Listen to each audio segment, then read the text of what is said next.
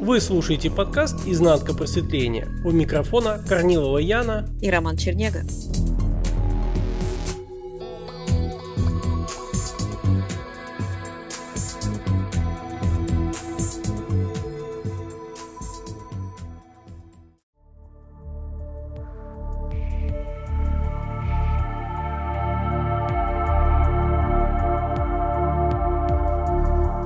Рома, сегодня подкаст начну я. А начну я его опять-таки с темы отношений. За время моих консультаций, которые продолжаются и по сей день, мне встречаются разные люди с разными, естественно, жизненными ситуациями, судьбами, с разным подходом, с разным взаимодействием. Но ключевой алгоритм, который я хочу сегодня предложить рассмотреть и разобрать, заключается в следующем. Как помочь тому, кто сам себе не хочет помочь. Когда человек звонит, просит консультацию и начинает рассказывать так или иначе про какие-то свои события, про какую-то внутреннюю семейную обстановку, сначала действительно начинаешь как бы сочувствовать, сопереживать человеку. Ну, к примеру, одна из женщин на консультации говорит, разговариваю с мужем. И вот сижу, мечтаю и спрашиваю, дорогой, а если ты выиграешь в лотерею, огромную сумму денег. Сколько ты мне дашь? Небольшая пауза, и муж отвечает, нисколько, это мои деньги, почему я должен делиться?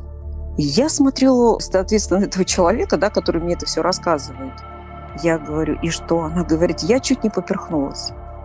Потом она продолжает и говорит о том, что дорогой, ты знаешь, у нас вот есть задолженность там за жилье, надо платить, там ипотеку, мы задолжали, проблемы. Ну, он говорит, ну, пока никак не могу найти работу, вот ковид, еще какие-то ситуации, увольнение. Она говорит, ну что же будем делать, как же мы будем отдавать? Тишина. Ну и проходит буквально какое-то короткое время. Она говорит, что делаешь? Он говорит, да вот оплачиваю лицензию на оружие. И я снова слушаю эту женщину. И ты понимаешь, я могла бы приводить много таких примеров, не только как бы в связи с этой женщиной, а с любыми другими, и мужчинами в том числе – и как бы возникает такое странное щемящее чувство негодования. Сначала, естественно, допустим, к партнеру, который так относится, да, просто нагло, неуважительно, бесцеремонно, цинично. А потом возникает негодование в сторону такой женщины, которая позволяет этому быть, позволяет в этом себе находиться. Я думаю, тебе знакомы же такие ситуации? Очень знакомо. Даже знаешь, я хотел тебя спросить, а можно я угадаю? Скорее всего, в этой семье муж не работает, работает только одна жена и тянет всю семью. Абсолютно верно. Как ты догадался? Знаешь, это даже передается вот по чистоте, как э, когда ты меня начала вести, я тоже вот не верил, что это возможно по чистоте, ну, как бы считывать. А тут я считываю, получается, через тебя кого-то и слышу вот такое он ее, можно сказать, нагнул. То есть и она делает все, как он хочет, а она этого не, не хочет даже увидеть. Да, и вот преамбула вся это заключается в том, что до какой степени человек может предавать себя, до какой грани он может позволить продавливать себя, нагибать себя, и при этом считать, что это семейные отношения, и при этом считать, что это как-то разрулится само, и где-то будет свет в конце тоннеля. Не будет этого света, это однозначно. Будет драма, а это называется «Я иду на грозу».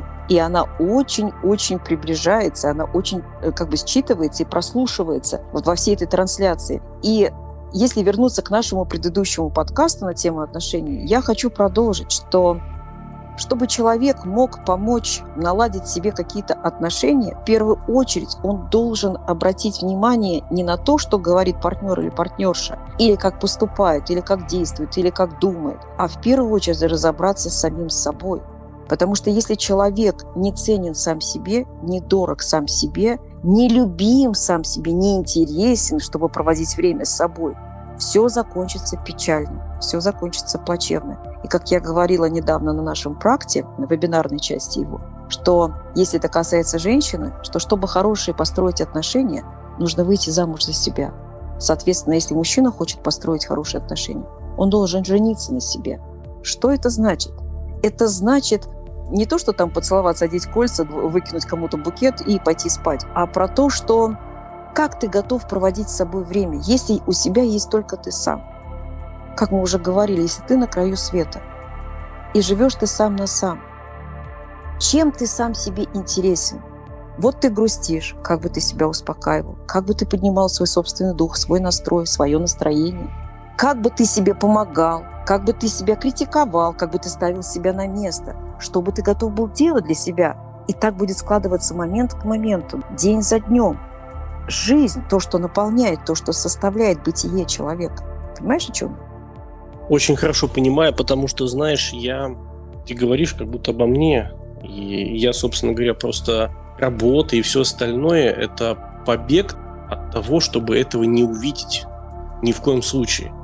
Потому что тогда придется развернуться к себе. А к себе развернуться страшно. И вот это вот порочный круг. Бежишь, бежишь, бежишь от себя, но, но при этом хочешь прибежать к себе еще вдобавок.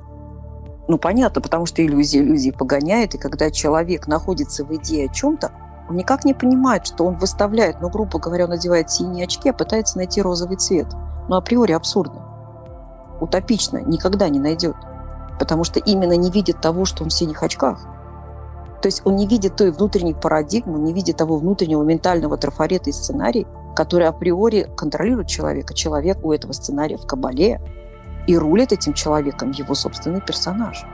И ты знаешь, я еще хочу сказать, ну, наверное, очень важную вещь. Я предлагаю слушателям вообще внимательно рассмотреть вот Большинство действительно знакомы со всякими сатсангами, семинарами, ретритами, все, что касается просветления, пробуждения, да, осознанности. А вы внимательно посмотрите, желательно, конечно, в наблюдении, если вам знакомо, что это такое.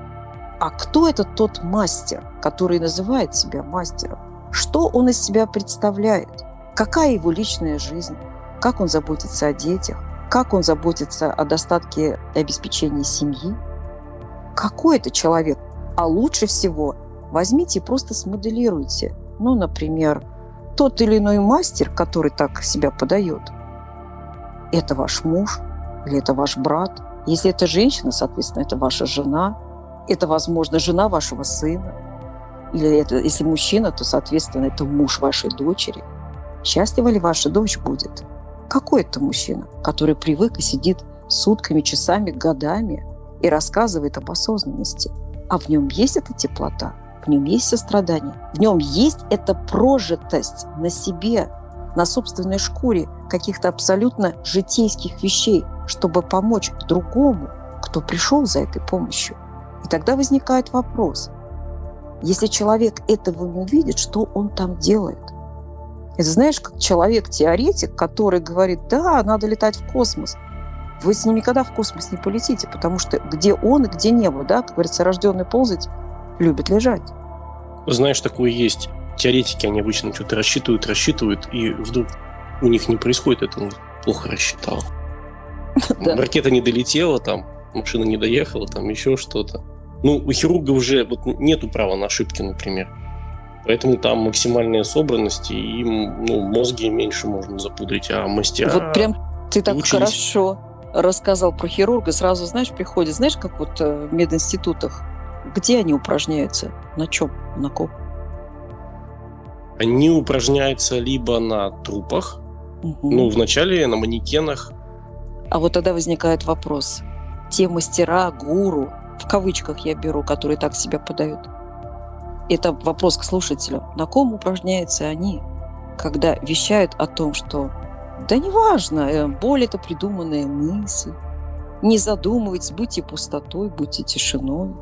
Просто будьте. Просто задавайте себе нон-стоп, не переставая вопрос, кто я. И мне интересно еще больше те слушатели, которые с распахнутым взглядом и глазами внимают вот такому вещанию. О чем это говорит? Все, это уже конец. То есть это такая люлька в люльке, и все очень хорошо. Человек вроде мог бы приехать за какой-то проблемой, чтобы увидеть, решить, например, там ему что-то не хватает в жизни, или там, помнишь, мы обсуждали на вебинаре неразделенная любовь, угу. безответная любовь. И, соответственно, когда он приезжает, его же потом все это захватывает, вся эта атмосфера, ему уже совершенно все равно до вот этой девушки или парня, в которого он влюблен или влюблена. И он уже там сидит, он ездит уже годами туда, потому что там атмосфера, его там все это убаюкивает, ему хорошо, ему ничего не надо. А формула всего этого очень проста. Она есть в Евангелии, да, евангельская фраза, я часто ее применяю. Все зависит от того, чего же человек ищет. Либо он ищет Бога, либо хлеба и зрелищ. А дальше идет правда, насколько человек готов признаться себе в этой правде. Куда же он пришел и зачем? Знаешь, ведь у этого всего, как ты мне всегда говорила, есть и обратная сторона медали. То есть э, у этого сна обязательно будет определенный конец, так скажем, наказание. И оно всегда очень суровое.